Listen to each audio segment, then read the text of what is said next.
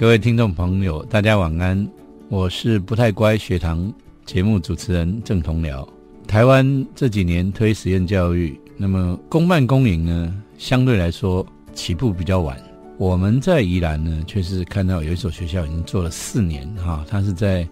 我们实验三法之前就开始的内城国民中小学。那我们非常开心，今天请到校长刘宪东来跟大家来谈，他如何从大家不看好的一个国中、一个国小进行整并改革，然后变成现在外地从北北基来了超过一百个孩子在学校就读的一个不一样的学校。我们接下来来听听内城国民中小学的故事。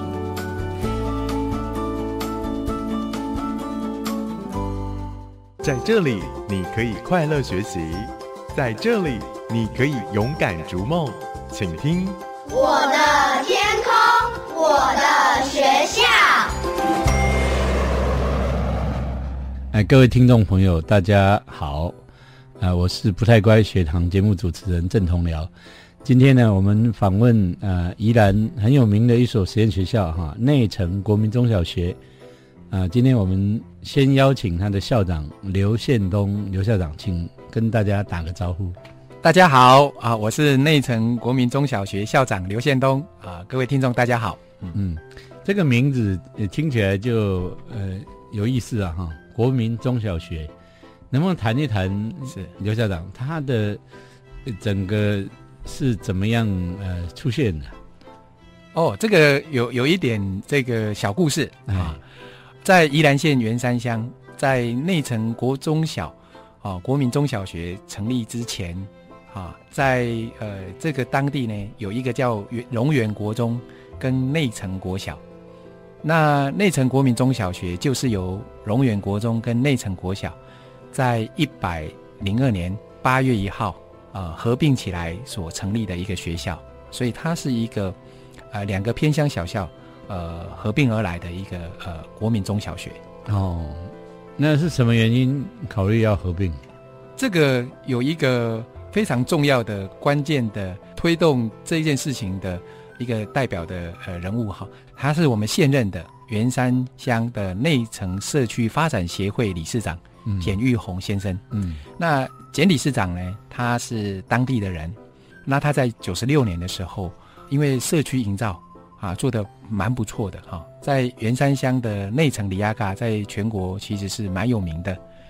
那在九十六年的时候，呃，他的社造在全国评比第一名，所以他希望呢，呃，社区的这些呃农村再生也好，社区营造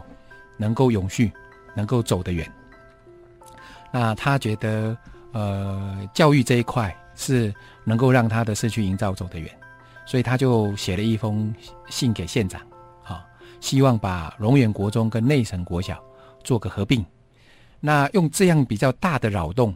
然后呢，希望县府能够有不一样的一个呃教育形态的呈现，啊，所以那时候就有啊一个实验学校的一个呃想法。因为在宜兰啊，民国九十一年的时候，宜兰县就首先创全国教育。之先，所以有了慈心华德福跟人文中小学，嗯，两所公办民营学校的成立。对，呃，所以呃，我们那时候呃的简理事长还在接社区总干事，他也觉得呃学校如果能够跟社区结合，让他的呃社区产业能够更永续。那他一方面也希望呃内城国小跟荣源国中在发展上能够有更好的不一样的形态出现。因为呃内城算是一个偏乡，所以在当下少子化的冲击啊，以及一些相关的因素，所以他希望学校能够有转型的机会，所以他呃希望县府能够来驱动这件事情，所以他就主动发起了。所以我们常常讲，他就是一个实验教育传火的人啊。那呃校长，你本身是怎么样去参与到这样的一个实验教育？呃，我想是一个，因为他提出来，你说是九十六年嘛，是是。啊，二零零七。是，那可是学校是二零一三才成立，一零哎对，二零一三是。这个是有一个因缘哈，九十六年提出的时候，县府有去做评估，啊，我想说这个一切都是一些因缘际会啊，嗯。就是因缘到了。那县府在九十八年先做校舍评估，因为呃有一点故事性，是因为内城国小跟荣园国中都是老旧校舍，嗯。那内城国小还有一半的土地是私有地，那荣园国中也成立了三十几年，所以房舍上也趋于老旧，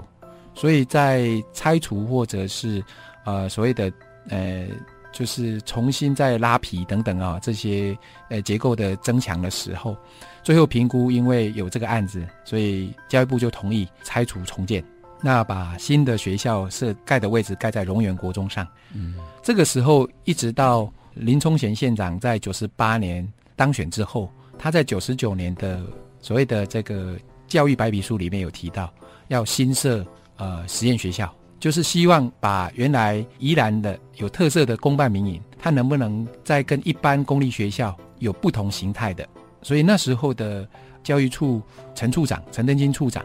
就提出说，好，那我们有一个公办民营，那也有一般公立学校。所以那时候的名词就叫公办公营的实验学校。所以在政策白皮书就把内城国小、荣源国中作为宜兰县政府推动实验教育的第一所学校。嗯那因为很巧的是，那时候没有所谓的实验教育三法，中央也没有嗯啊，所以我们其实是在摸索当中。那那个时候我刚好取得国中呃校长资格，那我在国小服务了很久啊，所以因缘际会就参与了这个合并校的计划。那我也在一定的程序之后，成为内城国中小筹备处的主任。筹备处在一百零一年成立，所以我一百零一年就接，因为我在一百年国中校长班除训结束之后，嗯就呃接了这个任务。那时候的任务是希望在一年内要把新设校的一些，包括房舍的一些规划开始发包，然后进行所谓的教师流动啊、实验课程的开发。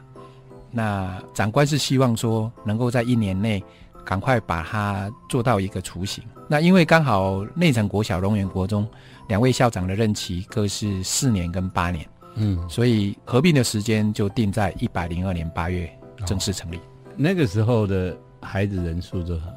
在一零二年哦，这个是一个有趣的问题是，呃，我我刚开始有提到它是所谓的偏乡，嗯然后又少子化，那是一个比较就是社区呃外移的状况。啊、我在筹备处的时期掌握到的资料，国小部那时候只剩下九十一个人左右，嗯国中部大概只剩下七十位左右。嗯好，那如果以当下的状况来讲，在偏乡，呃，或许然后在家长的期待里面，不是那么的受肯定，那边的乐区就读状况蛮严重的。嗯那外加呃那边的这个所谓的弱势家庭比例也偏高，低收、中低、单薪、隔代、新住民、原住民等等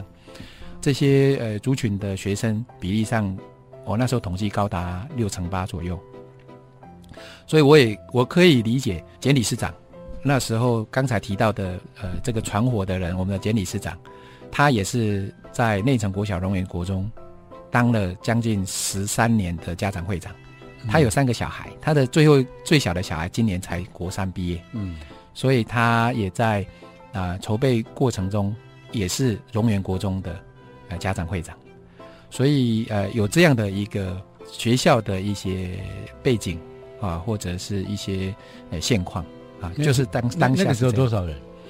所以就呃九十一七十，呃九十一七十那现在还有幼儿园，幼儿园只还只剩下十五个。那现在经过呃我们团队内层团队哈，大家亲师生一起来帮忙，目前到今年为止，呃国小部已经到了一百三十五，国中呢，哎、到了一百二十个左右。嗯那因为房舍当年只有设计国小部是六班，国中部是六班，但还有一班幼儿园混龄的。那幼儿园现在从合并的时候十五个，现在二十五个满班以外，还有二十个在等候候补要进来。孩子的数目增加了大概一百人哈，是 国是中小，是，那是从哪边来？我们来源数哈，大概北北基的最多，北北基哎，就是教育移民。我们常常讲嗯教育移民，教育移民去去了内城内城。那现在的内城要租到房子或者买到房子，呃，很难，因为大概这些新移民进来，呃，已经比较难了，所以他们租房子，我们都请他可能要到周围的圆山乡或者宜兰市，啊、去租房子。嗯那还有邻近乡镇的家长哈、也会送来。嗯那主要北北基是最多，占了八成。所以教育民这个事情是辛苦的，因为我们不提供住宿，也没有交通，嗯。所以他们要自己想办法嗯。啊，找到房子安置，然后接送啊，所以对他们是辛苦的。哦，这不容易啊哈，因为岛内的教育移民，像呃云林的这个漳湖那边也有，是是啊是是，然后当然宜兰的慈心华德福，哎，你们你们还吸引了不少不少那个外地的哈。是是。好，大家可能要问啊，那为什么？呃，当年在规划设计的时候，主要是要别于呃一般公立学校。我们当时候在实验课程的开发设计的时候，是希望它是所谓的第三轨的课程典范学校，就是说我们依然已经有了公办民营做了十来年、十一二年了。那一般公立学校是大中的，是呃比例很高的。那我们在规划的时候想说，如果能够把一般公立学校的优点跟公办民营的优点，把它纳进来，但我们又尽量去避免一下在限制的一般公立学校的所谓的缺点，或者大家觉得需要它有改变或呃精进的地方。那一般呃公立所谓的公办民营学校，它也有一些限制在啊，所以我们大概就取呃，比如说我常常讲，我们在规划有两个轴线，一个叫知识的轴线，知识走的轴线，一个叫做自主学习的轴线。那知识走大概就是公立学校的优点啦，啊，因为它有很很好的课程的一些系统，啊，这教育史发展来讲，公立学校它有非常完整的课程的脉络跟系统，但是在执行执行上，呃，一般公立学校都比较偏重治育，那公办民营它比较重视呃学习的自主轴，好、让孩子有更多元的发展，但是呃几年下来，我们观察在体制外的学校，其实在学历上。啊、有有有有去有去了解检讨的空间，嗯所以我们大概就是希望孩子能够有自主学习，但是基本能力又能顾及。嗯好，所以在这个情形下，呃，我们大概做的课程规划啊、是这样的走向。那一方面，我一直觉得户外教育，那时候教育部在一百零三年推动户外教育，我觉得是一个可行的，就是我们学校是一个把大自然当做一个教室，然后带孩子出走，从教室出走到社区，到山林，啊，到县内，到县外，透过走读，透过体验，透过探索的这些课程设计，嗯。让孩子呃能够亲近自然，能够呃破除了哈我们一般常常讲所谓的舒适圈嗯。啊，或者是安全模式，好，那透过一些户外活动的设计，啊，然后来增加孩子的学习动机，还有他呃自主或探索的能力。嗯，所以你你的知识轴跟自主轴怎么样同整成为呃吸引人跨区就读的课程家长非常有兴趣的是，第一个在自主轴，我们在国音数读写算哈，这个我们称为工具学科，我们还是希望保有呃一般公立学校，因为它的教材教法嗯，它非常的完整跟成熟好，我们不去解构这件事情，所以那个是用但我们活化教学，对我们用教科书，但是我们活化教学。好，那我常常在讲说，我们在课程设计的概念上，就是把课程解构再建构。嗯。好，那户外教育就是我们跨领域的，做一些跨领域的呃一些规划，主题式的，哎、主题式的规划，让孩子能够参与，能够、嗯。呃学习权在学生的身上。那老师透过带领引导，让他有问题意识，让他、嗯。呃亲身体验，大概是一个、呃这个一个大概的架构。那自主轴又怎么样？因为这个东西确实像您刚刚说的，很多实验教育的专长，嗯。啊、那体制内的学校呢，通常这方面会比较多一点的顾忌。那你们学校怎么做？呃，我想说，呃，这一段我再谈起来，其实就是一个、呃、最最精华的部分哈。我们学校在自主者的规划，呃，我们透过在呃这个社区哈，因为内城是一个农村，所以我们在呃知识轴的轴线有四个主轴在发展，一个是食农教育，我我们叫它叫做有机小农夫嗯啊，因为它是呃因地来发展出来，它不是很勉强的。我们进来的孩子都要做食农教育，啊，就要当着农夫啊，要去嗯种菜、种稻啊，做一个亲近土地的一个呃课程。那第二个部分就是社区小公民，好，因为我们社区营造非常的能量非常好，嗯那这些是属于所谓那个主题式的，对主题式的啊。我刚才举例，比如说呃，有机小农夫里面，我们可能做一个可食风园、可食风景大观园，好，那孩子需要呃有长时间的呃对于呃食农教育的了解认识，它有一套的课程。那在呃社区营造这一块，我们叫做社区小公民。那它跟社区的农村再生计划相相结合，所以包括比如里亚卡的前世今生啊，啊，社区的美丽与与蜕变啊，这些课程主轴啊，嗯这个都有教案。那找了哪些呃领域啊，不管是自然啊或社会领域来做结合啊，那个都是由老师这边一起来开发。那第三个轴线是所谓的这个宜兰小旅人，因为我非常喜欢教育旅行，因为我觉得教育旅行可以带给孩子很多的学习养分，嗯所以我带孩子出走，主要在小旅人的部分，在县内就是因为依然本来就是一个呃博物馆啊，加是一个博物馆的概念啊，依然就是一个大教室，嗯所以我们带孩子去走访很多的呃川流、湖泊、湿地，哈、透过这些呃走读哈、让孩子去了解在地的一些生态、人文和历史。好，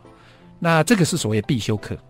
那我们最后一个轴线叫做山野小玩家，因为山野教育也是教育部嗯希望推动的。嗯那也是我们呃让让家长非常呃喜欢，尤其是北北基家长觉得我们这样的课程很好。那山野教育我们结合了四季主题课程，包括我们现在的夏季登百越哦，刚刚结束，我们从南湖大山雪山刚刚下来。那秋季我们就是去全校吗？呃，这个选修课是因为选修的部分，因为山野教育有风险，好、它需要家长同意。但我们、呃结合四季课程，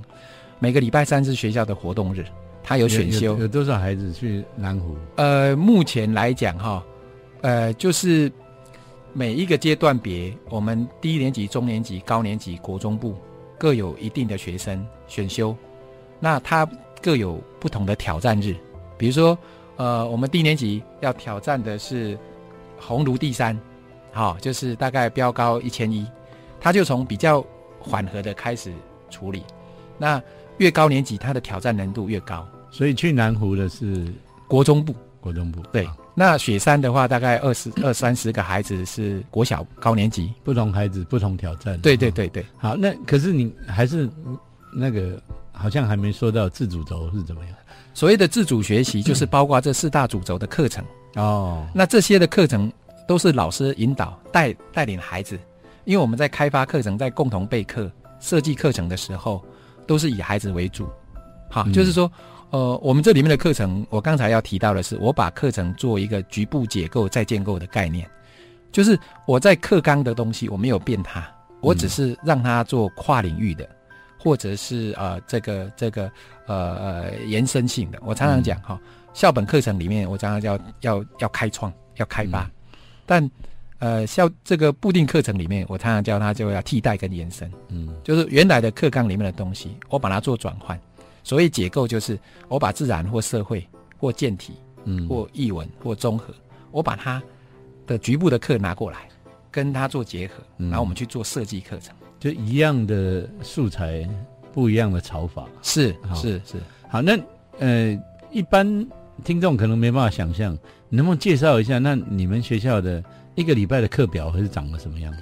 呃，应该这样说，我们早上哈，嗯。大家可以想象一下，早上大家就是把读写算、国音数嗯，这个基本能力的东西做好。上午。对，上午，上午全校都是对对，对对，下午大概就是把这些轴线放在下午。嗯。比如说刚才讲的有机小农夫、食农教育、社区小公民、宜兰小旅人、嗯。山野小玩家，嗯。各放在呃每周的下午，因为这样子哈，我们希望呃学生又可以把基本能力学好，但是在跨领域的时候，体验的课程是让他在下午。嗯呃，一开始我们在操作的时候，也不是一下子就操作那么多节，解构的幅度没有那么多。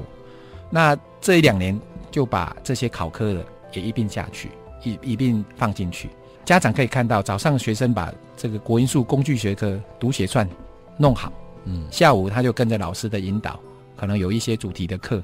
他要一起讨论，他要一起规划，最后要去执行，再来分享。嗯那其中大概就是呃需要孩子呃一起一起分组啦，哈、一起跟老师讨论啊，最后老师希望他做出一些成果，这样。嗯，那上午那些课，老师的教法有别于传统一般教室的教教学进行方式吗？对我们刚刚刚才上一节就有讲到说，我们在这个呃知识轴的部分，我们希望活化教学，嗯就是用现在大概常用到，我们没有设定老师一定要用哪一种教学法，嗯，我们希望他但是呃用分组学习，他是用教科书。哎，用教科书，啊，但是呃，我们希望他是分组学习或者学习共同体啦，哈，呃，这些呃就是讨论式的啊，不管是两两讨论或私人私人讨论这个方式来做分组做呃学习这样。啊，我们希望它不同于一般讲述式的嗯呃，方式去进行。所以上午算是比较一般传统的教法，是是是是是，那就是国音数三对对三科对对对。啊，那其他的科目就就打散，我们在考科上哈，在国中叫做国音数设置是叫考科，嗯那社会自然我们当然也先尽量能够抽出一些结束来。嗯呃，因为实验教育一开始我们没有太多的经验，所以我们希望呃先先把国音数先确定之后，那接下来我们有一点经验之后，会慢慢的把一些呃社会自然的，因为它是一个知识学科，它是可以让孩子去探索当主题的。那我们还可以结合其他的，像我们之前呃使用过的，像是健体、译文、综合、弹性学习结束，嗯好，这些看起来其实就有很多很多的空间可以去运用。那我们接下来想做的是，希望呃把这个课程结构的更有弹性，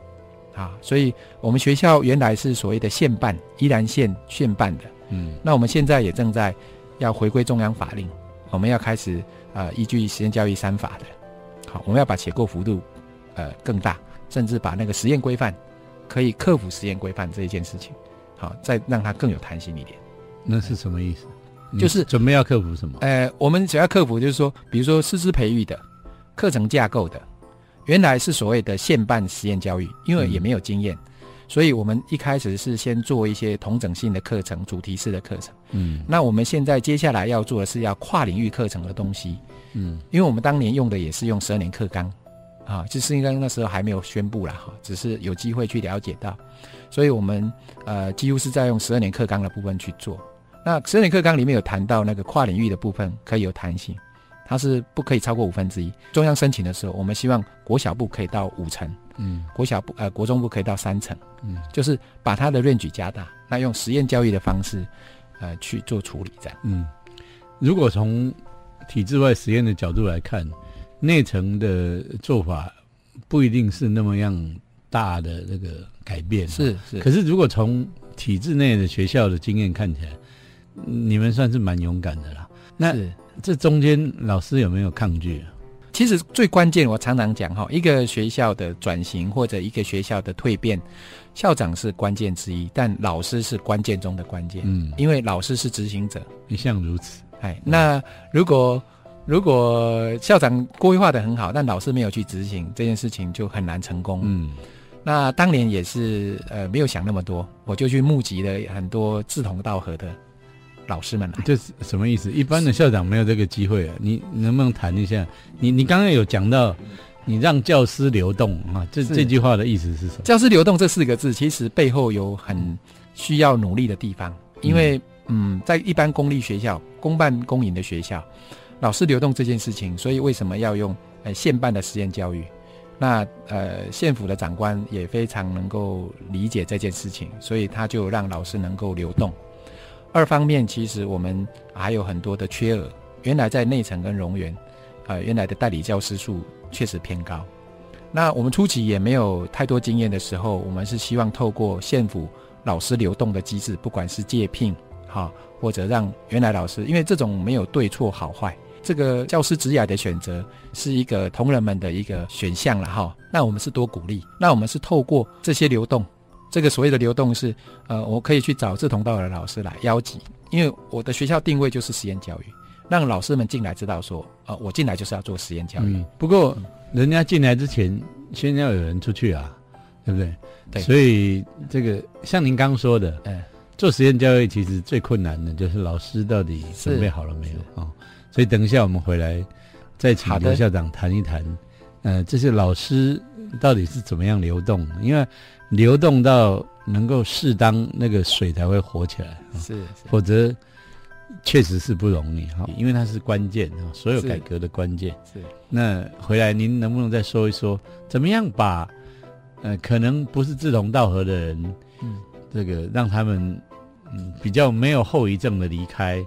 然后又一批可能呃真正愿意进来的人可以进来。是的啊，因为我我我也非常了解，我们学校这个实验教育要能够成功或者是被看见，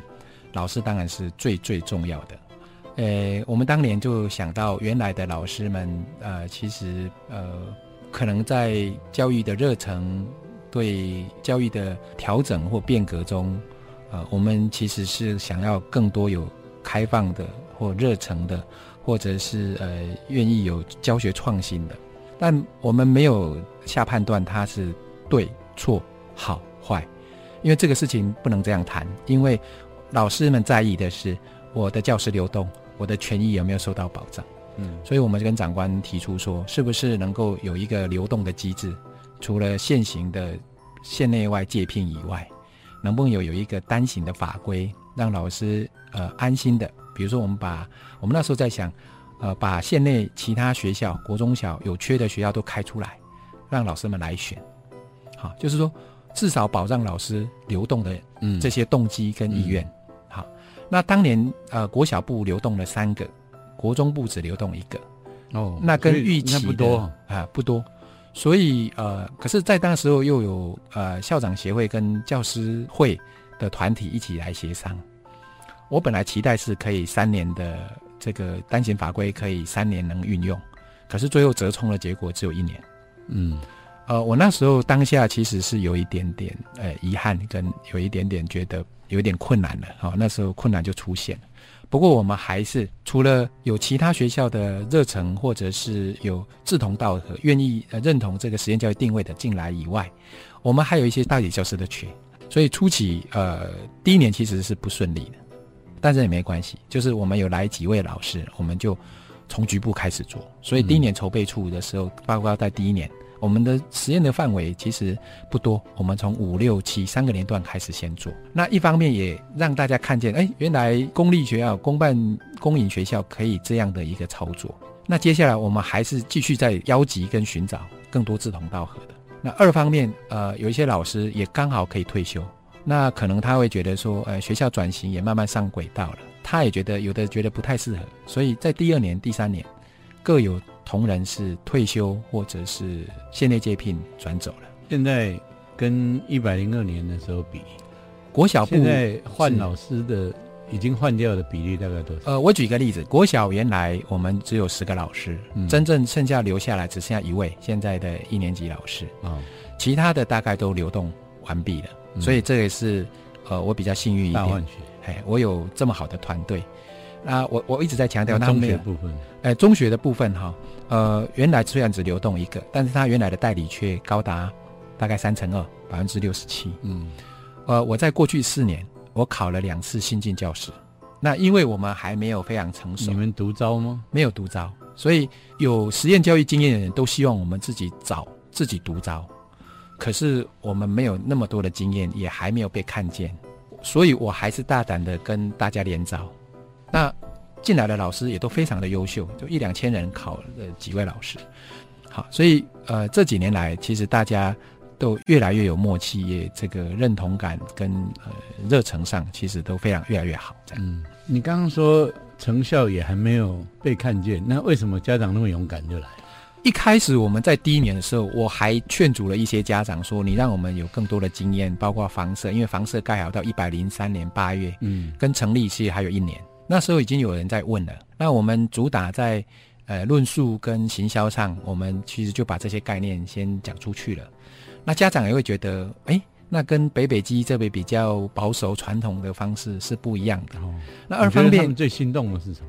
哎，户外教育，户外教育因为依然有一个优势，是因为有之前公办民营的基础，帮我们打下很好的基础啊、嗯那宜兰县在实验教育或者是在推动不同形态教育上，呃，都是无名虾了哈，嗯 就是说已经大家觉得认同宜兰的实验教育的呃这些推动。所以他们来这边是要常住的，不是说来这边入户籍，是然后是常住的伺机要去调去什么学校？没有。那嗯，我们在一百零三年有一个特殊的现象是，呃，人文中小学公办民营在宜兰另外一所，嗯，呃，那一那一年暑假一百零三年七月转进来了二三十个孩子，那后续陆续也有其他孩子进来，慈心的家长也有，啊，还有北北基的家长。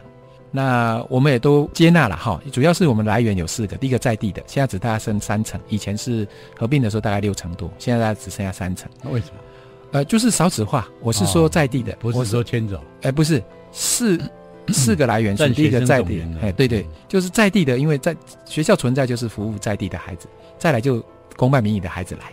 第三个是有特殊需求孩子，不管是资优或特殊需求的孩子，那第四个就是临近乡镇的学校的嗯。孩子来，这里面增加这一百个，其实都是北北基来的孩子，呃，甚至也有桃园，也有台中的，也有，哦哦，他们来这边其实都是为了户外教学吗？应该这样说，就是说，我们又可以让孩子呃有基本能力的部分，因为有一些呃宜兰的两所慈心或人文，呃，他们国小部大家都挤得蛮多的，尤其慈心，但国中部没有那么多，因为他们面临到国中的阶段，还有一一个升学，学，所以呃，我们有一些比例上是从这两个学校的家长过来的。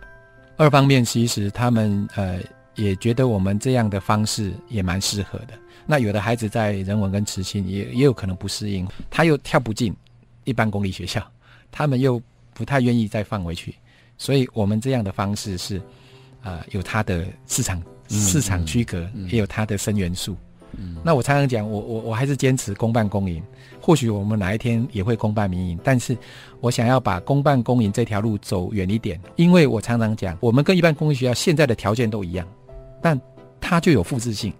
嗯它也可以作为其他公立学校的一个典范，就是说我跟你条件都一样，但我可以做到。对，那其他学校是不是可以尝试在跨领域课程结构上，可以让一般公立？我我其实嗯最大的愿望是，能不能让公立学校，因为它毕竟是主流，它毕竟是大众，当然能不能催化它，对，能够让他觉得说，哎，内城国小有做得到，嗯那有没有可能复制性？所以我我要强调是，，我在你们现在并没有排除任何那个法规的适用嘛，对不对？哎，但是我现在要申请中央，我现在我目前正在处理的过程中，就是我现在把那个实验规范的部分再大一点点。比如说，我现在国中小老师不能够合流啊，就是还是受到现在基本的一些规范嘛。那我希望在实验教育的计划里面提到说，我国中的老师跟我讲是可以嗯，有一些代理的，要不然我偏乡，我找那些代课我就有一点辛苦。嗯。或者老师出去出差开会，那现在法令是不行，所以我们希望能够做一点突破。那包括在呃课程结构，包括在啊、一些呃学生人数啊，这个我们希望能够在范围再更大，嗯。因为我们已经有基础了，我们这三四年来有一点基础了，这样哎，嗯，谈到家长哦，嗯、你说最重要的一个吸引力啊之一是户外教学。是是我们体制内的学校，很多是老师们把孩子带出去是有焦虑的啊。是，那你你怎么样做，哎，让家长觉得没问题，然后老师也愿意负担这个责任，把孩子带出去？是我我在想说，实验教育我们常常会先说，哎，你你的主轴是什么？哈，嗯你的形态是什么？我这几年来一个一个心得是哈，我觉得实验教育就是把学校跟呃，就学校跟家跟家长变成一家人的感觉。我常常讲全校一家，亲师一家，就是那个氛围不太容易营造，但确实是很关键，因为我们老师真的非常有热忱，好，然后呃，常常台语讲的“博秀卡丘”，他不会去计较，他就是希望给孩子更多的福。那这一点是感动家长愿意教育民最重要的，因为他觉得其他公立学校老师不愿意这样付出，但我们学校找来的这一群志同道合、在这个呃浸淫式的这样的培育师资真能的过程中，我常常讲要感动才能感动，先自己感不感动，自己感动了才能感动自己，嗯感动别人。对，在我们那一层，其实谈的就是感动这件事情。那家长一进来，他很羡慕我们有这样好的师资。你课程规划的再怎么完整华丽，但是没有老师，所以那个家长其实看重的是我们的老师群。嗯。那我们也要他一起来参与，不管从事户外活动的事前规划、事中执行、事后的分享，他们被我们感动了，这是我们最成功的地方，就是营造一个所谓什么实验教育的形态，最重要就是一个家的感觉，就是孩子交到我们手上，他很放心，他又一起可以共学，嗯，所以我常常讲，我们想要让这个学校跟社区大家共学、共荣、共好。嗯那家长感受到了，那个口碑就很快。对，由由家的家长来传，由顾客来传是是最好的。是是，好，那内城国民中小学刘宪东校长刚刚已经跟我们谈了很多他们学校经营。我想回来，您刚刚也提到一点，就是你希望成为是一个典范，哦是因为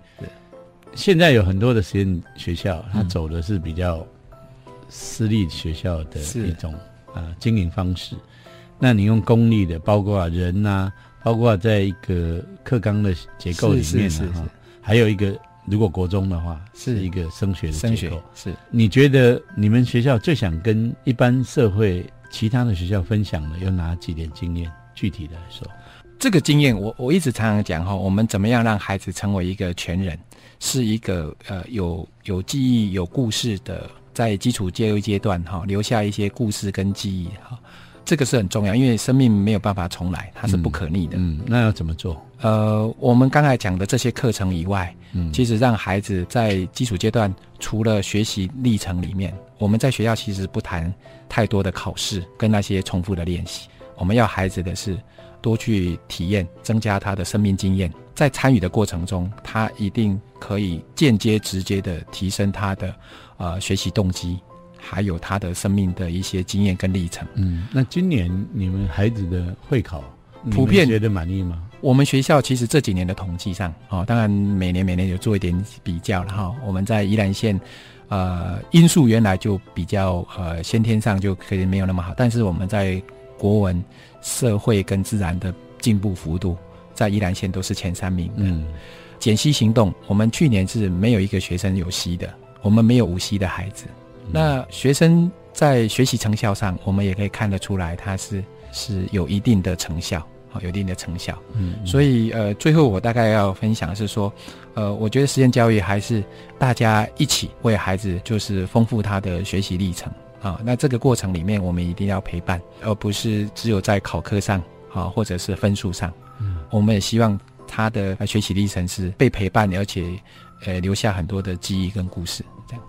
好，今天非常谢谢呃内城国民中小学刘校长来跟我们谈内城的经验啊、因为所有的实验教育如果都不考虑环境因素，当然比较容易做。是那么内城是在这个结构旧的结构的限制底下，是开展出一条完全不一样的新路。然后，